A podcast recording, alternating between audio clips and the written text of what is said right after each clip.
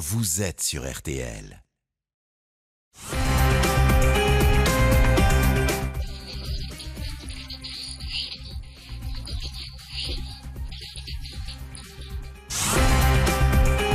Bonsoir, merci d'être fidèle au rendez-vous de l'heure du crime, cette émission où vous êtes les bienvenus pour nous suggérer d'évoquer tel ou tel dossier. C'est le cas ce soir avec cet auditeur sur Twitter qui nous demande de revenir sur l'affaire Barry Taylor. Il y a 27 ans, un crime dans un jardin en plein Versailles, un triangle amoureux, meurtrier, macabre. La victime, une femme, professeure d'anglais dans un lycée UP que l'on retrouve sauvagement tuée à coups de marteau. La principale suspecte, une américaine qui s'appelle Barry Taylor, 43 ans et se dit avocate. Mais l'est-elle vraiment? L'affaire va prendre l'allure d'une partie de Cluedo, naviguant entre doutes, mensonges, soupçons et trous de mémoire. Ce meurtre, qui aurait pu être parfait sans un extraordinaire concours de circonstances, ce meurtre détient encore aujourd'hui bien de questions sans réponse. Barry Taylor a-t-elle agi seule? Où est passée l'arme du crime? Pourquoi un tel bain de sang? Le fait est qu'au terme d'une procédure interminable, on ne va pas savoir quel est le vrai visage de Barry Taylor, une manipulatrice, une menteuse compulsive pour la famille de la victime, à minima, une femme perturbée qui n'aurait pas toute sa raison. Nous allons, avec les invités de l'heure du crime, retourner sur les traces de Barry Taylor, affaire qui, 27 ans après, conserve toujours sa part d'ombre. L'affaire Barry Taylor, meurtre dans un jardin versaillais, c'est le dossier de l'heure du crime. A tout de suite sur RTL. L'heure du crime. Jean-Alphonse Richard jusqu'à 21h sur RTL. 20h, 21h, Jean-Alphonse Richard sur RTL. L'heure du crime. Et ce soir, dans l'heure du crime, retour sur l'affaire Barry Taylor, accusée du meurtre en 1993 de celle qui était peut-être devenue une rivale, meurtre froidement exécuté ou légitime défense. Ce jeudi 30 septembre 1993, une légère pluie tombe sur Versailles. Une voiture de police, toutes sirènes éteintes, vient tranquillement se garer devant le numéro 20 du boulevard de la République, un immeuble bourgeois de trois étages. Trois gardiens de la paix sortent du véhicule ainsi qu'un jeune homme de 19 ans, Marc Pavageau. S'il accompagne les policiers, c'est qu'il a signalé 48 heures auparavant la disparition de sa mère, Roxane. Il habite avec elle à Fourqueux, à 16 km de Versailles, et elle n'est pas rentrée. Roxane Pavageau, 53 ans, ne s'est pas présentée non plus. Le lendemain, au lycée international de Saint-Germain-en-Laye, où elle enseigne l'anglais, langue qu'elle pratique depuis sa naissance, elle est américaine. Si Marc Pavageau conduit les policiers boulevard de la République, c'est qu'il s'agit de l'adresse de son père Philippe, des parents divorcés. Son père est en voyage d'affaires, mais sa nouvelle compagne, encore une américaine, une avocate, Barry Taylor, est là. Peut-être cette femme que Marc, mais aussi son frère et sa sœur n'aiment pas, peut-être a-t-elle des nouvelles de Roxane. Les policiers frappent à la porte. Pas de réponse, ils insistent. Apparaît alors Barry Taylor, le visage couvert de sueur, un vieux t-shirt, un pantalon en toile, les mains couvertes de terre. Elle s'excuse, elle faisait du jardinage. Et pour le reste, elle n'a aucune idée de où se trouve Roxane. Les policiers sont intrigués. Ils demandent alors à faire le tour de la maison. Dans le jardin, les gardiens de la paix tombent sur un trou creusé dans la pelouse fraîche, deux mètres de longueur, 50 cm de profondeur, ce qui commence à ressembler à une tombe. Sur l'une des marches de la cave, il y a aussi un paquet enveloppé de deux sacs poubelles bleus et entouré d'une corde. Un policier le déballe, il y a un corps, une femme en t-shirt vert et en sous-vêtements, pieds et mains liés avec du fil électrique. Elle est morte. Il s'agit bien de Roxane Pavageau. Bonsoir Fabrice d'Almeida. Bonsoir. Vous êtes historien spécialiste des affaires criminelles. Merci d'être ce soir au, téléphone de l'heure du crime. Euh, j'ai envie de dire, Fabrice d'Almeida, on a là une scène criminelle de rêve, presque un cas d'école. C'est un flagrant délit, un flag. C'est rarissime en matière de crime de sang. Alors pour les policiers, c'est clairement euh, prendre le coupable sur les faits, ou presque Presque parce qu'en fait, le meurtre a déjà eu lieu mhm. et qu'ils n'en sont pas témoins. Donc il y a encore cette petite zone d'incertitude sur laquelle euh, Barry Taylor va essayer de jouer à plusieurs reprises dans la très longue procédure euh, qui va se dérouler contre elle. Donc euh, oui, c'est à la fois une, une prise sur le fait, mais avec une petite zone d'ombre. Alors une zone d'ombre et effectivement une procédure, et on va en parler longuement dans cette heure du crime, qui va euh, s'éterniser avec de multiples rebondissements. mais tout de même, Fabrice Dalméda, j'ai envie de, de, de, vous dire, une telle enquête, avec autant d'indices, autant de, choses qui sont retrouvées immédiatement par les policiers, c'est une enquête qui, s'annonce euh, extrêmement facile. Bah presque, j'allais dire presque trop pour le coup, parce que euh, je pense que Maigret se serait très ennuyé s'il avait eu un cas pareil. Euh, et c'est vrai que la tombe est creusée, il y a des traces de terre, on retrouve le corps. bref, on pourrait penser que tout le corps du délit est constitué. Donc il, y a, il reste une chose en plus, c'est qu'il faut interroger la personne qui est sur place et qui, malgré tout, après quelque temps, ben reconnaît, reconnaît qu'il s'est passé quelque chose. Elle va, elle va effectivement, passé? elle va effectivement reconnaître euh, beaucoup de choses et puis euh, pas beaucoup non plus puisqu'il y aura beaucoup de mensonges euh, dans cette histoire. quelles sont rapidement, Fabrice Dalmeda, mais quelles sont les, les premières constatations que font les policiers dans, dans ce cas de euh, d'école, si je puis dire Il y a des prélèvements, des photos qui sont faites, ça c'est la base. Exactement, exactement. Et puis ils essayent de, de reconstituer les, les, circonstances de la mort et très très, euh, j'allais dire rapidement, presque à l'évidence, tout de suite sur le corps, ils voient qu'il y a des coups qui ont été portés au crâne, qu'il y a une déformation absolument euh, inouïe. Donc ça veut dire que de très nombreux coups ont été portés. Euh, ils voient aussi que le, le, cadavre a été bougé, déplacé. Donc euh, euh, ça, ça, pose ça pose tout de suite un certain nombre de, de, de questions. Et puis ensuite ils font les prélèvements euh, sur euh, la personne qui est là, euh, en l'occurrence sur Barry Taylor, pour savoir s'il y a des traces liées directement au corps de la victime. Donc voilà les, ce qu'ils essayent de faire. Ils essayent aussi de regarder bien sûr sur les corps des uns et des autres quand ils le peuvent, parce que là en l'occurrence il y aura une, difficulté pour voir s'il y a ben, des, des traces d'échange de coups ou de choses comme ça. Bien sûr, et ils vont effectivement trouver euh, quelques traces, euh, on le verra plus tard, sur, euh, sur Barry Taylor, qui, mais qui ne seront pas très concluantes. Et puis on verra bien que cette affaire qui s'annonce facile, cette enquête, pardon, qui s'annonce facile, ne l'est pas autant que l'on croit. Maître Éric Plouvier, bonsoir. Bonsoir. Merci d'être ce soir avec nous au téléphone de l'heure du crime. Vous avez été euh, l'avocat de Barry Taylor. Je précise euh, que vous ne l'étiez pas encore à ce stade de l'affaire, mais évidemment, vous avez euh, par la suite eu en main tout le dossier d'instruction. Maître Plouvier, que dit spontanément Barry Taylor aux policiers? Quelles sont ses toutes premières déclarations? Alors, ses premières déclarations, elle était dans un état de confusion euh, et de euh, panique euh, certains, et elle a été ensuite rapidement entendue par les policiers contestant avoir porté la mort à, à, la victime. Et le jour du crime ou le jour des faits, Barry Taylor était chez elle ou chez son compagnon. et c'est la victime qui s'est rendue près d'elle pour des raisons que l'instruction n'a pas permis d'affirmer mais que Barry Taylor considérait comme euh, une, une intrusion avec la volonté euh, d'en découdre avec elle, voire peut-être même de la tuer, disait-elle. C'est-à-dire qu'elle se sent menacée à ce moment-là, Barry Taylor, par cette femme? Elle, elle est chez elle, elle n'a aucune raison de recevoir la visite de cette femme, et elle estime, elle a toujours estimé avoir euh, dans l'action eu des gestes défensifs qui l'ont conduit à la mort de la victime, Madame Pavageau.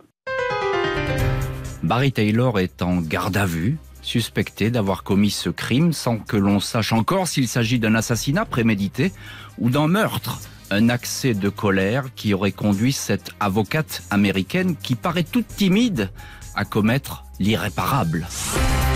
L'affaire Barry Taylor, coup de folie ou vengeance longuement ruminée? C'est l'heure du crime. À tout de suite sur RTL. Jean-Alphonse Richard sur RTL. L'heure du crime.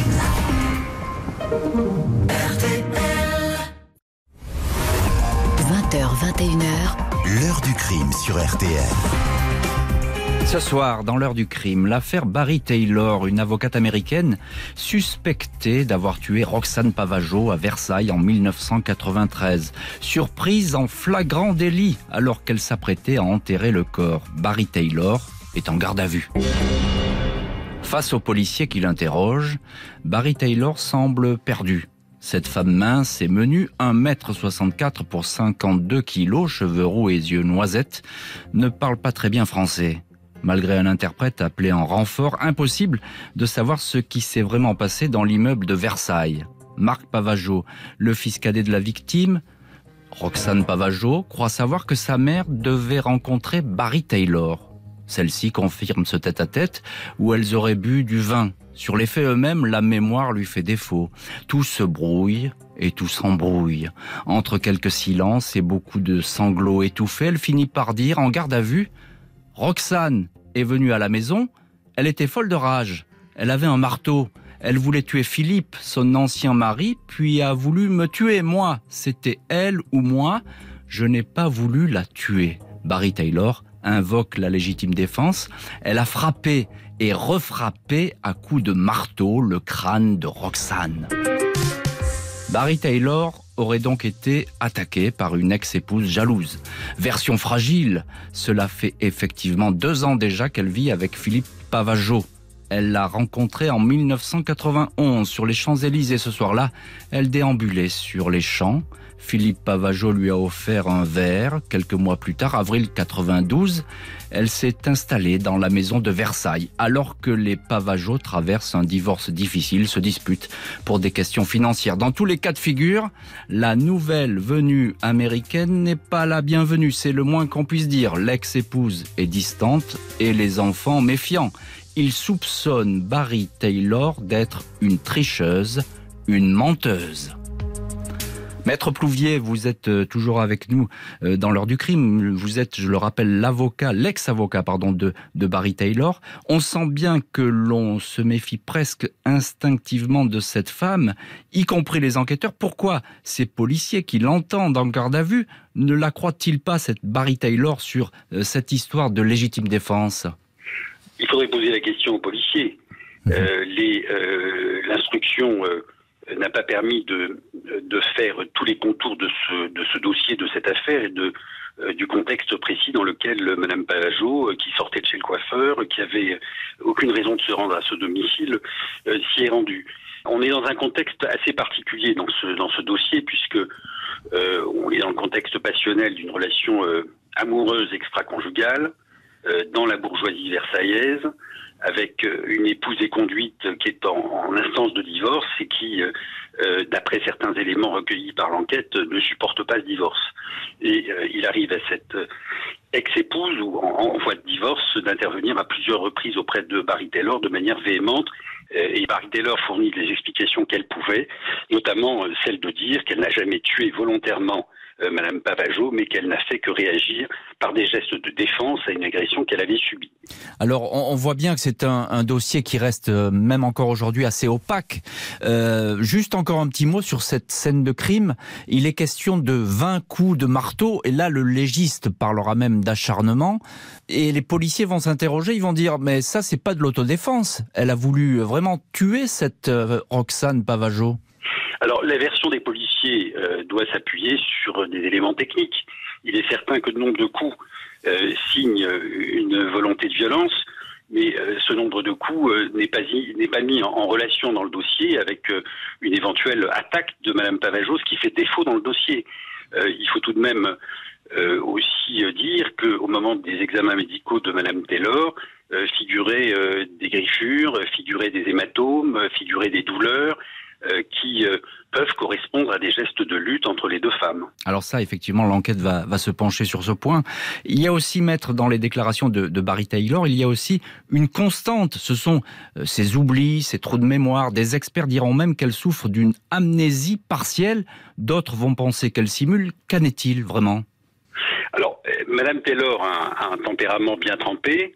Euh, elle, euh, elle a ensuite, lorsqu'elle a été détenue, euh, souffert de, de, conditions de détention particulièrement difficiles. Donc elle est eue à certains moments de ses explications des trous de mémoire. D'abord euh, la scène tragique euh, devait emporter euh, aussi une déflagration en son sein, dans cette, le mécanisme même historique de remémoration. Et ensuite, mmh. Madame Taylor était dans un état psychique aggravé par les conditions de sa détention qui l'ont rendu assez difficilement audible dans les explications qu'elle pouvait, qu'elle pouvait donner de la scène de crime et de ce qui s'est produit. D'où le fait qu'on la traite en permanence de menteuse, d'affabulatrice, de manipulatrice?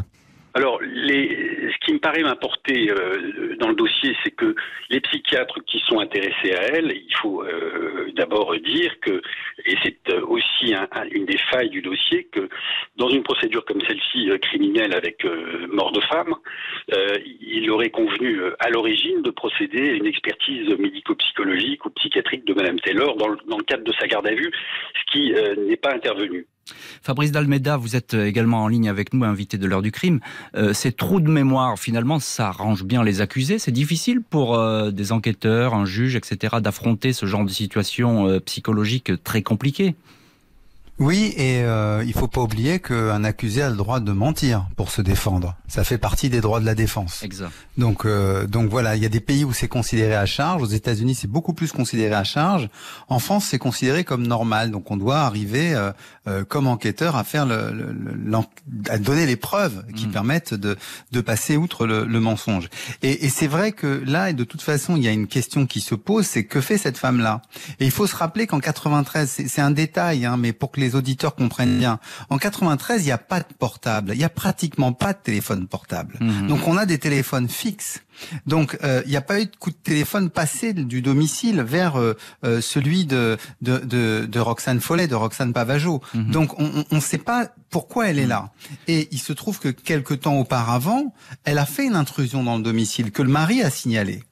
Donc euh, Barry Taylor peut s'appuyer là-dessus aussi pour dire, ben elle est rentrée avec une intention de nuire. sa thèse, si vous voulez, euh, elle, peut essayer de, lui donner une forme de crédibilité à cause de ce précédent. Mais pour les enquêteurs, ce qui se passe, c'est qu'il y a d'abord une différence physique qui fait qu'ils pensent qu'elle mhm. elle, n'aurait pas été capable de résister d'une certaine manière si elle n'avait pas monté une sorte d'attentat d'une certaine manière. Bien sûr, et nous verrons d'ailleurs qu'il y a des incohérences dans le transport du corps, etc., qui posent des questions. En fin de garde à vue, Barry Taylor est présenté devant le juge d'instruction Jean-Marie Charpier. Le magistrat ne retient pas la préméditation, l'assassinat, il penche pour une action spontanée en meurtre et l'envoie en détention. Il ne croit pas à la légitime défense, beaucoup trop troublé par le profil de cette américaine qui cache une double ou peut-être triple vie. L'affaire Barry Taylor, qui est donc la meurtrière de Roxane Pavageau L'enquête de l'heure du crime, à tout de suite sur RTL. L'heure du crime, Jean-Alphonse Richard, jusqu'à 21h sur RTL. 20h, 21h, L'heure du crime sur RTL. Jean-Alphonse Richard. Ce soir, dans l'heure du crime, l'affaire Barry Taylor. Cette américaine est en détention pour le meurtre sauvage à coups de marteau de Roxane Pavageau. Légitime défense, affirme-t-elle, mais dit-elle la vérité? Et au fait, qui est-elle vraiment? Au fil des semaines d'instruction, le juge Jean-Marie Charpier va de plus en plus avoir le sentiment que Barry Taylor cache son jeu, esquive les questions, prétexte des pertes de mémoire pour ne pas dire la vérité. Le magistrat s'y perd même dans le curriculum vitae, le CV de l'accusé. Il y a une dizaine d'années, elle a épousé un riche entrepreneur en travaux publics beaucoup plus âgé qu'elle. Dix ans de mariage, puis il meurt dans son lit. Barry Taylor soutiendra pourtant, la larme à l'œil, que ce premier époux est décédé dans un accident de voiture. Elle hérite d'une confortable rente, s'installe à Paris, affirme alors qu'elle est avocate. Elle n'a en fait aucun diplôme, n'a fait que deux ans d'études de droit à l'université. Elle n'est pas non plus membre d'Amnesty International. En vérité, Barry Taylor a été gérante d'une boutique à Boulder Creek, en Californie, puis a tenu un cinéma. En France, la police la soupçonne de s'être livrée à la prostitution sur les Champs-Élysées, là où elle a justement rencontré Philippe Pavageau. Barry Taylor dément farouchement cette accusation, même si sa mémoire sur son passé reste décousue et changeante. Quand ses souvenirs reviennent, c'est par flash elle explique que Roxane a levé sur elle un marteau Elle l'aurait alors aspergé avec une bombe de gaz lacrymogène avant de frapper. Elle aurait appelé le 17, la police, mais raccrochée, paniquée. Elle serait alors partie en voiture chercher un homme, un ami dont elle refuse de donner le nom car il est marié. Cet homme mystérieux aurait refusé de la suivre. Les enquêteurs vont donc s'interroger sur la présence d'un complice, ne serait-ce qu'au regard du travail accompli dans le jardin, une tombe parfaitement creusée, de la force nécessaire pour transporter le corps et de l'absence d'armes du crime, le marteau, introuvable. Maître Plouvier, vous étiez l'avocat de Barry Taylor. On a pu penser que votre cliente, lors de cette instruction, que votre cliente avait un complice, en tout cas c'est ce qu'elle a parfois laissé entendre, même si euh, ses, propos sont assez flous en général. Est-ce que cette piste a été réellement euh, étudiée? Alors, comme je vous le disais, euh, une fois l'instruction au tribunal de Versailles en voie d'achèvement, le président de la chambre d'accusation à l'époque euh, s'est insurgé contre la manière dont ce juge avait traité cette affaire, en mettant en avant, comme je l'ai dit tout à l'heure, euh, les, longs laps de temps durant lesquels elle n'a pas été entendue, mais en mettant en avant aussi des pistes qui n'avaient pas été poursuivies, notamment celle de l'intervention d'un tiers, puisque des témoins affirmaient avoir vu Madame Taylor en compagnie d'un jeune homme acheté au BHV de mémoire une chaîne euh, quelques jours avant les faits et que d'autres témoins avaient entendu quelqu'un jouer du piano dans ce pavillon bourgeois de Versailles peu avant les faits aussi. Donc effectivement, euh, l'existence d'un tiers a été envisagée euh, à diverses reprises sans que jamais cette piste aboutisse à l'identification de ce tiers et à son rôle éventuel dans l'agression dont a fait l'objet Madame Pavageau. Fabrice Dalmeda, c'est assez troublant ce que dit Maître Plouvier avec euh, la présence d'un homme qui aurait été dans le secteur à ce moment-là. Est-ce que ça ressort dans le dossier ou bien cette piste va être euh, très vite abandonnée? Bah, compte tenu du fait qu'il n'y a pas de nom, qu'il n'y a pas de vérification possible, euh, que par ailleurs, bah, on ne peut pas avancer, la, police va considérer que bah, c'est vraisemblablement une invention. Mmh. Et, et c'est vrai que quand on regarde les, du côté de Barry Taylor, euh, elle invente des versions. C'est-à-dire qu'il mm. y a effectivement cette personne qui aurait pu être là, qui aurait pu l'aider éventuellement même à emballer le corps, parce qu'il y a des questions de poids, de masse en fait hein, euh, à porter. Oui, puis Barry euh, Taylor, Barry Taylor c'est pas, une, pas une athlète, Barry Taylor. Non, c'est pas une athlète. Et puis creuser, euh, tous les, une bonne partie des auditeurs le savent, euh, creuser un grand trou très profond de 2 mètres dans de la terre, c'est pas si facile que ça. Mhm. Euh, donc, euh, donc ça a dû lui prendre de temps. Ce qui peut expliquer d'ailleurs le temps qui s'est passé dans les deux jours parce que elle, elle dit qu'elle est partie, qu'elle s'est promenée, qu'elle a complètement oublié, qu'elle a fait un déni. Mais en même temps, il lui a peut-être fallu du temps pour creuser tout ça, pour emballer le corps, pour le déplacer, donc euh, pour le rendre non visible dans une partie euh, de la maison. Donc, donc voilà, tout ça, c'est c'est des éléments qui, pour les enquêteurs, expliquent ce qui s'est passé pendant les deux jours. Alors que elle dit non, non, non, c'est pas ça qui s'est passé. Et c'est là où elle devient un peu folle d'une certaine mmh. manière. C'est la version qu'elle va servir aux Américains dans les années 2000. C'est qu'elle dit il y a un complot de la police de Versailles contre moi. C'est-à-dire qu'en fait, ce sont eux qui, ben oui, ce sont, c'est la police de Versailles qui est en train de monter les choses contre moi parce que je suis américaine. C'est la version qu'elle sert au moment où on demande son extradition en France au début des années 2000. C'est en 2000 en fait, au moment où elle va être extradée. Donc vous voyez que elle, elle, construit une version. Bien sûr, il y a des trous dans le dossier. Bien sûr, il y a des difficultés dans, mhm. euh, en termes chronologiques. Mais euh, en même temps, elle est incapable de fournir les éléments matériels qui confirment sa version à chaque étape. Coup de fil qu'elle a passé d'une mhm. cabine extérieure vers le 17 c'est pas vérifié, ça ne marche pas. Donc, vous voyez, il y a, cette difficulté euh, pour donner de la crédibilité à sa thèse. Un complot le juge Charpier ne croit pas un mot charabia de Barry Taylor, meurtrière manipulatrice à ses yeux. Elle va donc rester emprisonnée à Versailles puis à Fresnes, dans l'attente de son procès qui aura lieu, mais sans elle. Barry Taylor va tout simplement s'enfuir et disparaître. L'affaire Barry Taylor, meurtre sauvage à coups de marteau. L'heure du crime, à tout de suite sur RTL. L'heure du crime, présenté par Jean-Alphonse Richard sur RTL. L'heure du crime, présenté par Jean-Alphonse Richard sur RTL. Ce soir, dans l'heure du crime, je vous raconte l'histoire de Barry Taylor, en prison pour le meurtre de Roxane Pavageau, une professeure qui serait, selon elle, une rivale amoureuse. Son procès approche. Le 22 avril 1998, 4 ans et 7 mois après l'arrestation de Barry Taylor, et alors qu'elle n'a pas encore été jugée, la défense obtient sa libération conditionnelle pour raison médicale. L'américaine ne pèse plus que 39 kilos. Elle dit avoir été harcelée par le juge Jean-Marie Charpier qui aurait mené une instruction à charge.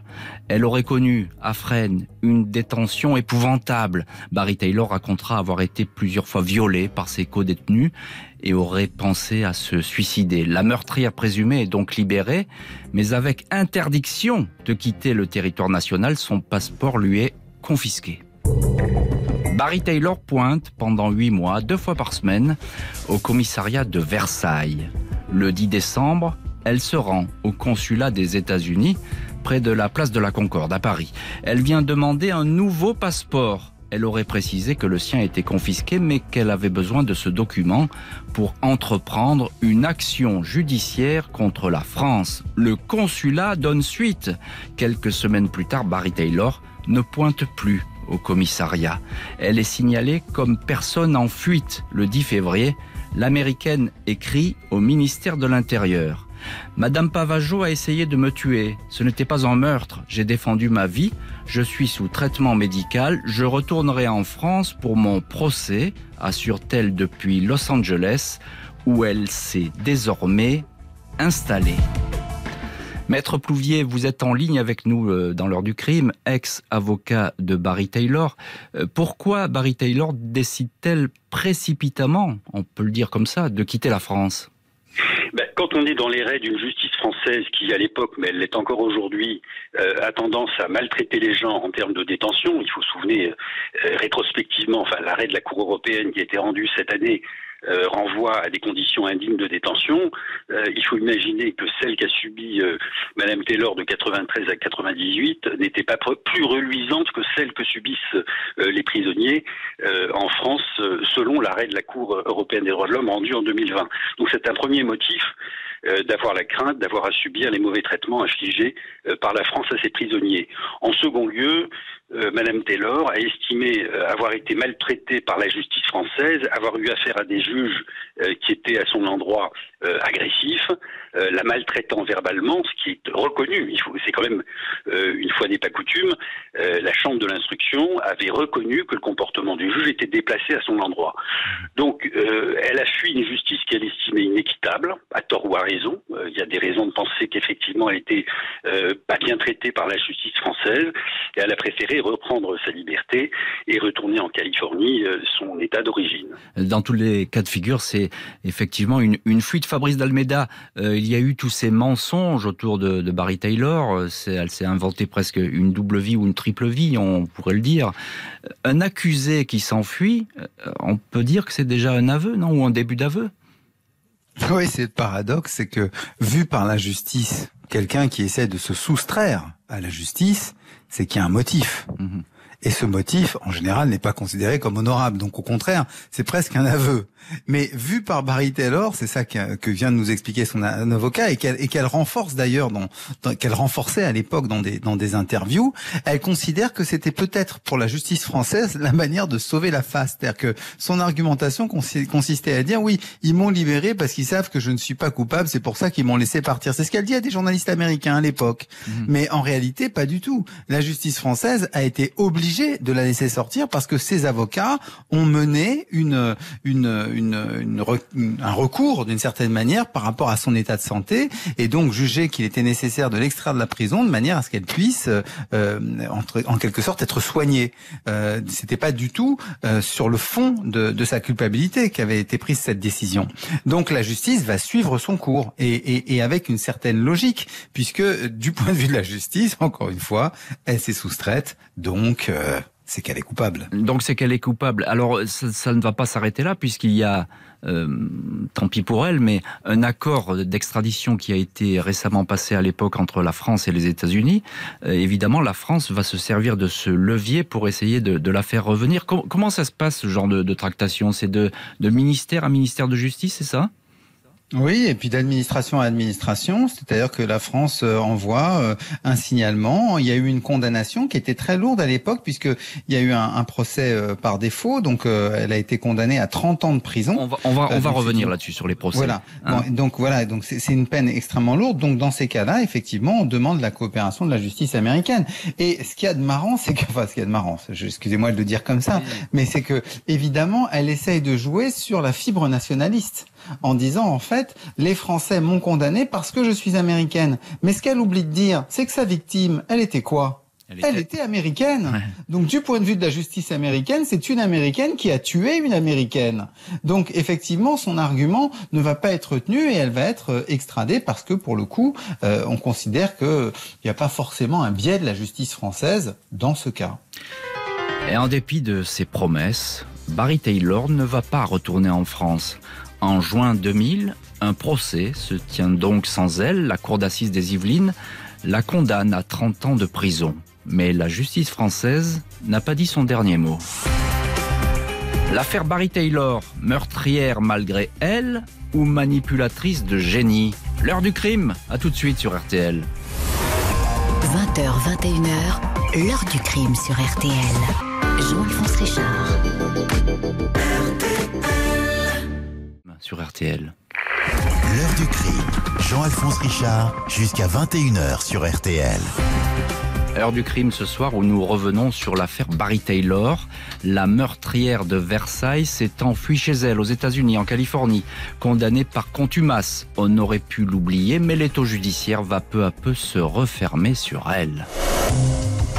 À Capitola, la petite ville de la côte californienne où elle s'est installée, Barry Taylor fait tout pour éviter son extradition vers la France. Dans leur dossier, les autorités françaises affirment que les analyses médico-légales ne penchent en rien pour le scénario d'autodéfense. Il est indiqué que la victime, la professeure Roxane Pavageau, avait bu du vin et était assise quand Barry Taylor lui a asséné une vingtaine de coups de marteau. La scène se serait déroulée dans le salon de la maison, de nombreuses traces de sang ayant été retrouvées dans la pièce.